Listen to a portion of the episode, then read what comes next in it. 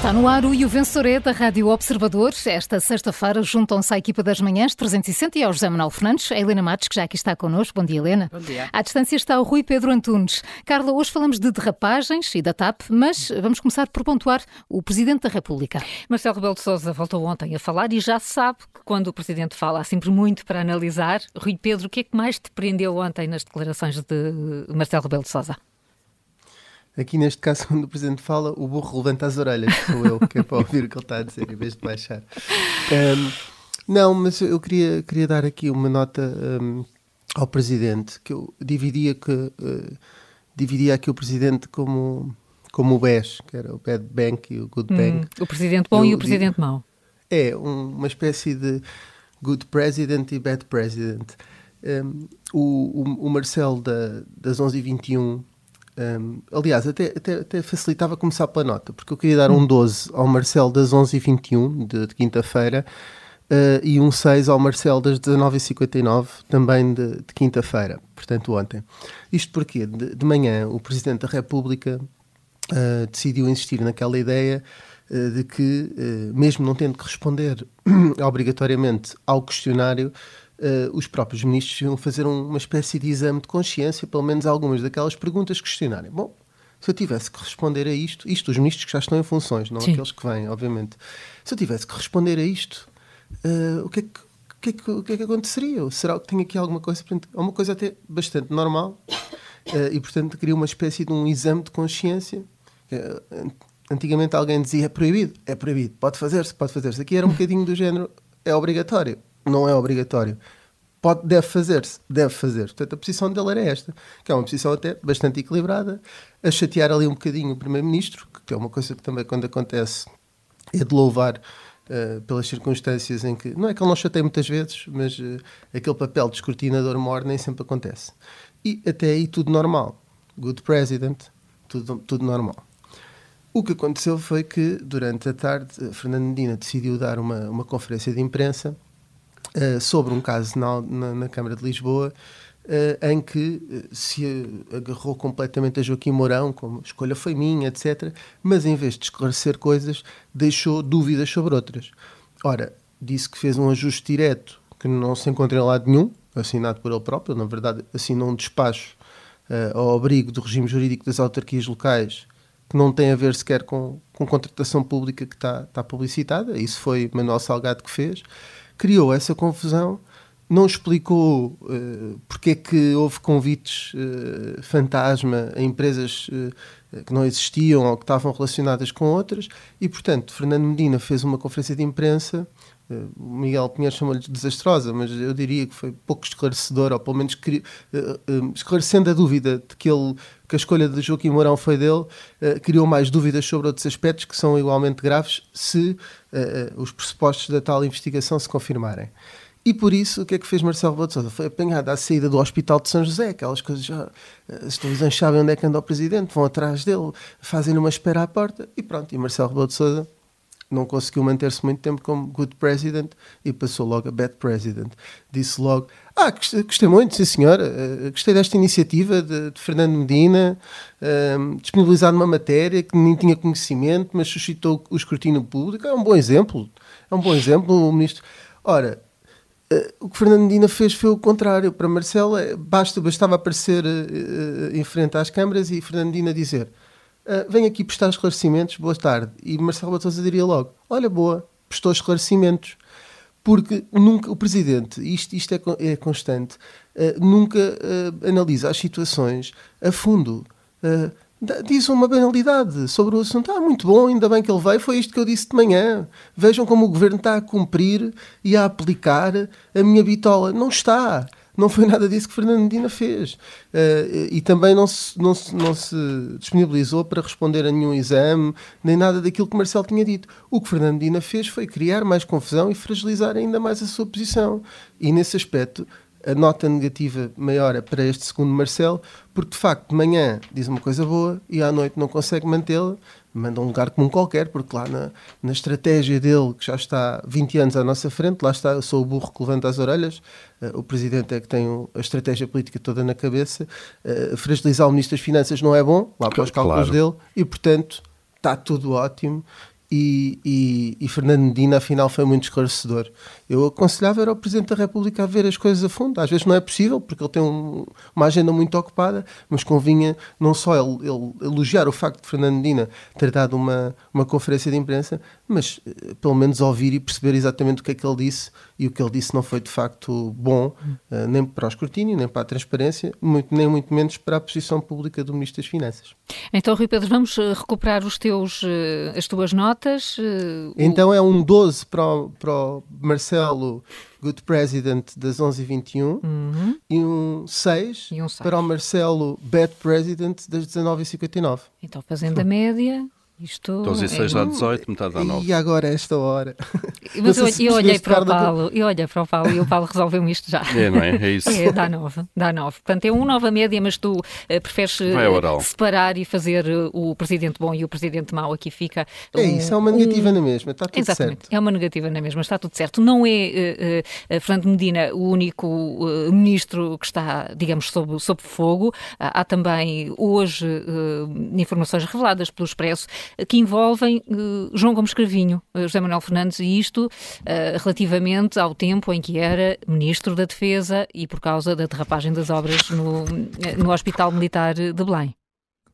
Bem, olha, de facto, o Expresso hoje basicamente diz que João Gomes Cravinho foi informado uhum. pelo, uh, pelo senhor, que agora está, não sei se ele está detido ou se está só acusado, uh, relativamente, eh, portanto, o responsável pela, pelas obras, não é? Portanto, as obras começaram, para recordar as pessoas, começaram com um orçamento de 600, 720 ou 750 mil euros, acabaram em 3,2 milhões, e aquilo que se, foram, foram horas muito rápidas, tudo correu em três semanas, há aqui uma situação excepcional, mas precisamente para ver uma situação excepcional, há um, um ofício, que aliás o Expresso reproduz, um, de informação a João Cravinho, dizendo que as obras já tinham mais que duplicado ao fim de uma semana. Portanto, o custo das obras, enfim, porque foram lá médicos, pediram mais coisas, umas salas, uns elevadores, uma revisão dos telhados, dos algerosos, essas coisas assim que acontecem sempre, ou podem acontecer sempre numa, numa obra, enfim, passar para quatro vezes o seu preço é um bocadinho mais difícil, mas sei lá como for, havia ali uma justificação que foi dada a João Cravinho. E João Cravinho tem, de facto, cada vez mais assuntos para, para responder. Eu devo dizer que nas perguntas eh, que o PSD as 30 perguntas que o PSD já colocou e que quer ouvi-lo na Comissão, uma delas precisamente é relativamente a isto, é para saber uh, quando é que teve conhecimento de que as obras de reabilitação do antigo Hospital Militar tinham custado o triplo, enfim, uh, nessa, nesse, nesse, uh, nessa informação ainda não vai no triplo, ainda só vai no dobro, Uh, mas ele não, não, não disse nada, deixou andar, portanto, uh, pergunta se não autorizou o que é que fez uh, e quem é que o fez. Enfim, há aqui estas perguntas, estas 30 perguntas que o PSD fez e que divulgou publicamente antes, que eu acho que é um bom hábito.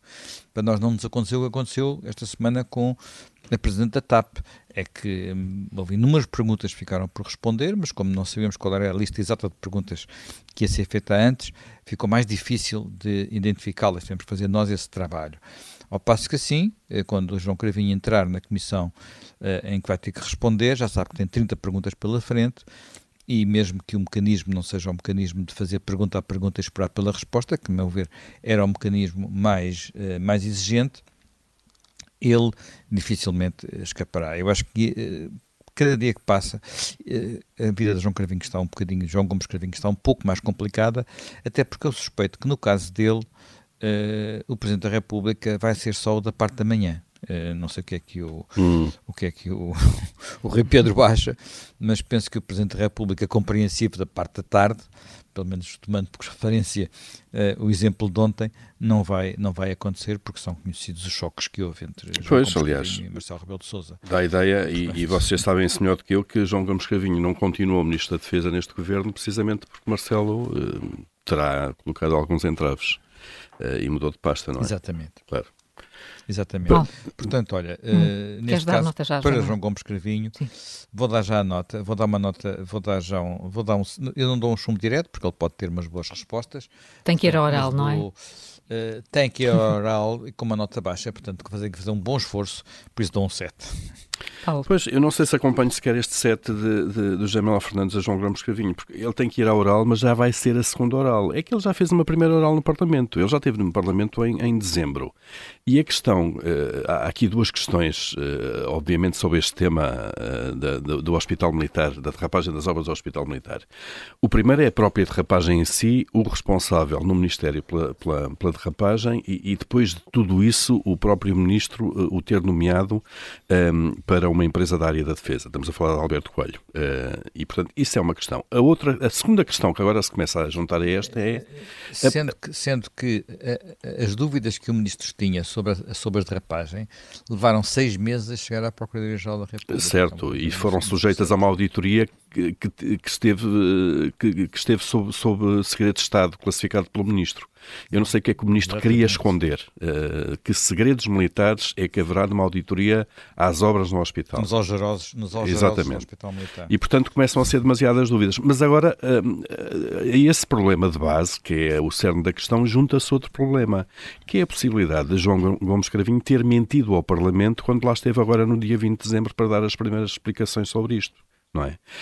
Um, ele próprio, sabemos agora pelo Expresso, foi informado pelo próprio Alberto Coelho, tal, este, este, tal, este tal ofício, duas semanas ou uma semana depois do início das obras, elas já estavam a, a, duplica, a mais do duplicado valor. E o que é que João Cravinho disse no dia 20 de dezembro? Isto foi há, olha, faz precisamente hoje um mês, hoje é dia 20 de janeiro, foi precisamente há um mês o que é que João Gomes Cravinho disse no Parlamento. Disse que não, não autorizou, não lhe foi solicitado que autorizasse a despesa a mais, Aqui podemos estar já na questão uh, uh, semântica de isto ser autorizado. Uh, não autorizou, mas, mas teve, teve informação sobre. Mas ele também disse a seguir que foi prudente e proativo. E cito agora ao Ministro: em cada momento, com a informação que tinha, fiz exatamente o que devia fazer. A questão agora que se coloca é. Pode continuar a achar, pode continuar a achar que é semântico, porque ele devia deixar a obra prosseguir, porque havia altos mais, valores mais altos se levantavam. Uh, enfim. Uh, certo, mas depois, mas, mas depois porque é que fez uma auditoria não, eu tô, eu só estou pois, pois, só não, não. encontrar... A, não, estás a fazer as, o papel de advogado diabo e acho que é, é um bom exercício. Uh, mas aí se podemos perguntar, então, mas se ele achava que, apesar da derrapagem das obras, tudo aquilo fazia sentido, porque é que a seguir veio uma auditoria? Que ele ainda por cima depois classifica como segredo de Estado. E, portanto, eu acho que quando estas coisas não se resolvem de uma vez só à primeira, depois vão-se acumulando problemas. E eu acho que João Gomes Caravinho está já nessa posição. O problema inicial, que é ter que responder porque é que nomeia para uma empresa pública alguém que já sabe que uh, está sob suspeita e que uh, levou uma derrapagem de obras para três ou quatro vezes mais, agora uh, começa a estar naquela posição de encobrir esse erro inicial e, porventura, não ter dito tudo ao Parlamento aquilo que devia ter dito no dia, no dia 20 de dezembro ao mês. E, portanto, vai ser interessante, diria eu, ouvi-lo novamente, Sim. porque ele agora já tem não só uma questão para, para explicar, mas é duas. Uh, enfim, e, e, vamos nisto. E, portanto, eu acho que o set do, do Zé Manel... É generoso. É generoso e eu vou dar aqui um 5 e não vai para o chumbo direto, porque pode haver, de facto, ainda uma explicação. Agora, convém é que o Ministro não vá novamente ao Parlamento ficar pelas meias-verdades, não é? Portanto, uma nota uh, negativa, uh, duas notas negativas para João Gomes Cravinho, enquanto que a Helena anda à procura de uns desaparecidos, Helena. É? Ai, mas completamente. Aliás, eu não dou notas, hoje, como fiz questão de explicar, eu vou dar alvíceras. Antigamente havia uns anúncios nos jornais que diziam dão-se alvíceras a quem encontrar. Exatamente. Eu acho que que se calhar também não preciso procurar muito, mas eu não consigo, não conseguirei juntar assim muito, muito, muito, mas alguma coisinha é de juntar, porque eu procuro, mas procuro com desespero mesmo. Algumas pessoas que em dezembro de 2014 e depois janeiro de 2015 fizeram um manifesto chamado Não Tape os Olhos. Estas pessoas uh, garantiram, estas pessoas que os jornais designavam como personalidades e que rapidamente, em muito pouco tempo, estas pessoas se mobilizaram contra a privatização da, da TAP. Estas pessoas diziam que privatizar a TAP era um erro estratégico e, cito, um crime contra o país. Depois também diziam que uh, privatizar a TAP era dilapidar o património público, que estava a pôr em causa os interesses dos portugueses, que uh, privatizar a TAP era uma das piores decisões históricas e punha em causa uh, próprio, a própria estratégia de, uh, nacional. Portugal como país, o nosso interesse nacional e, sobretudo, há uma pessoa que, isso aí eu dou mesmo do meu bolso, logo as alvíceras, eu sei que o senhor se dedica ao cinema, chama-se António Pedro Vasconcelos e, diz, e dizia a TAP é sustentável e toda a gente sabe que o é. Portanto, eu espero acendradamente que António Pedro Vasconcelos explique como é que a TAP, o que é que aconteceu. Porque em 2014, 2015, Uh, mais uh, foram há pessoas que iam desde o general Ramalhianos, que muito respeito e admiro, mas com o qual sempre discordei fortemente em algumas coisas, e esta é uma delas. Temos o cantor Tony Carreira, temos pessoas que já faleceram, como o caso de Eduardo Lourenço, também, não é? Uh, mas há aqui um problema. Em 2015 chegou a pedir-se um referendo nacional para decidir se nós íamos ou não íamos privatizar a TAP os números avançados para aquilo que seria que a TAP valia, uh, as vantagens para o país da TAP, da TAP não ser privatizada, um, eh, tudo, tudo, era uma, tudo eram umas contas que pareciam aqueles contos, dos contos da pata, da, da mulher que vendia patos e ovos e depois já estava a, quase a tornar-se uma florescente agricultora. Portanto, eu agora, neste ano da graça, 2023, quando os tripulantes da TAP anunciaram mais uma greve que nos custará mais 48 milhões de euros, fora depois umas, uns poses ali de mais uns outros milhões dos custos laterais, eu quero saber onde é que estão estas personalidades e que fizeram este manifesto que se chamava Não Tape os Olhos. De facto, acho que nesta história houve alguém com os olhos completamente tapados e deve ser o contribuinte. E presumo que algures, assim, num sítio, eu imagino sempre, num sítio cheio de palmeiras, uh, esticado, uh, aquela imagem estão a ver do, do, daquele capitalista sem no seu esplendor. Charuto e barriga. Não, ele não tem barriga, que ele é bastante elegante, tanto quanto Nossa. me lembro. É o Sr. Nilman. Eh, eu acho que aquele homem deve estar a rir de felicidade, porque pagaram-lhe pelo sair da TAP. Foi o único que ganhou com a pandemia na aviação. Exatamente. no mundo, no mundo. Eu penso que mesmo que é o caso dele.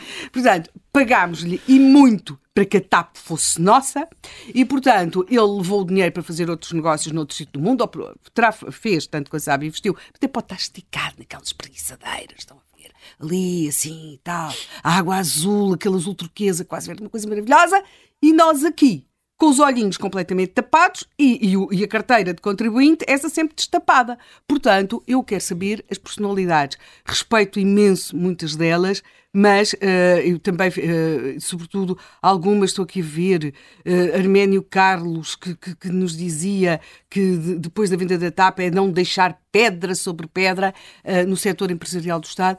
E eu, efetivamente, uh, sinto-me sinto neste estado. Já não dou notas, estou hum. quase a iniciar um, um, processo de recolha de dinheiro para que, para que estas pessoas agora apareçam, porque desapareceram completamente. Portanto, não há nota, mas ele Matos dá alvíceras. Sobre a questão dos investimentos, eh, o professor Daniel Bessa, economista, diz que só há dois tipos de investimentos, os rentáveis e os estratégicos. Pois. Quando não consegues ter um... Eh, mas isso é nas empresas, no Estado. Quando não consegues provar a rentabilidade futura de um, de um investimento, dizes que é estratégico. Mas eu proponho... E aí cabe tudo. Mas eu proponho... E toda essa gente, por razões diferentes que Sim. está aí nessa lista, Sim. tinha uma ideia para a TAP. Ou porque toca fado quando estamos a entrar no avião, pois, que é ou porque servem o pastel de nata não sei o quê, porque agora já não é, é o serve serves. Ou porque assim que estás no aeroporto recôndito, não sei onde, assim que estás a subir a escadaria para o avião da TAP, já estás a sentir em no Portugal? teu país. E isso não tem preço, de facto. Portanto, eu proponho que o estratégico passe a ter uma cota parte das, das, das, dos impostos daquelas pessoas, uma taxa, uma sobretaxa. Porque isto da TAP é, quer dizer, é que nem se... chegamos ao paradoxo que de facto não serve Portugal.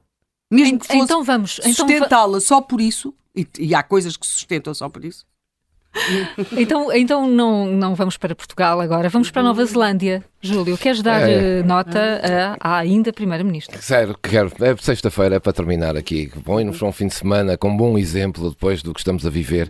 Esta Jacinta Ardern, a Primeira-Ministra neozelandesa, uh, decidiu retirar-se uh, e, portanto, já hoje falei aqui, não ainda bem que faz essa pergunta, com uh, frases que vou outra vez citar, que dizia que podemos ser bondosos mas fortes, empáticos mas decisivos, otimistas mas focados e que podemos ser o nosso próprio tipo de líder, alguém que sabe qual é o melhor momento para ir embora. Há tantos livros sobre liderança, uh, fala-se tanto sobre liderança, depois há estas lideranças, há pessoas que acham que as lideranças só são boas quanto mais tempo lá estiverem, outros uh, acham que a liderança se exerce aos gritos com as pessoas, outros que as empresas ou as organizações ou os governos são números e, portanto, o que interessa é números. Uh, lá vou meter-me aqui com o Paulo outra vez. as tecnológicas são um bom exemplo destas lideranças, que, que estão todas a estourar, a despedir milhares de pessoas, porque o que interessa é 24 horas por dia a trabalhar, objetivo, objetivos, objetivos, e se não tiverem, despede-se. As pessoas não interessam. E, portanto, esta, eh, esta Primeira-Ministra neozelandesa deu aqui um belo exemplo, fez da empatia a sua forma de liderar a Nova Zelândia sai quando ela diz que Mesmo é sair. Com, com medidas muito polémicas. Muito polémicas, mas atravessou também nestes cinco anos os piores momentos, provavelmente qualquer governante atravessou até uhum. hoje, sobretudo a pandemia e agora a guerra da Ucrânia. E, e, por isso fica aqui um bom exemplo do, que, do que é saber Júlio, sair no tempo certo. José Manel. Eu tenho que, eu tenho que discordar. Má vontade. Não certo porque ia perder as eleições, as eleições. Basicamente foi isso que aconteceu. Pois é provável. Ela ia perder as eleições e, portanto, saiu antes para o partido ver se ainda consegue ganhar. E, portanto, não vale a pena fazer dela uma santa. Não é uma santa, é um bom exemplo de liderança. Mas, bom mas, exemplo. mas José Manel, a gestão, a gestão de, de, do momento de é saída, é a gestão do momento de saída pode tornar-se um fator uh, de potencializa, potencializa o carisma. Nós vimos isso com, com Bento XVI, por exemplo. Exatamente. Estamos agora a ver com ela, ou seja, há pessoas. É claro agora, que. Podíamos, podíamos usar o mesmo, o mesmo argumento para quando Cavaco Silva também saiu.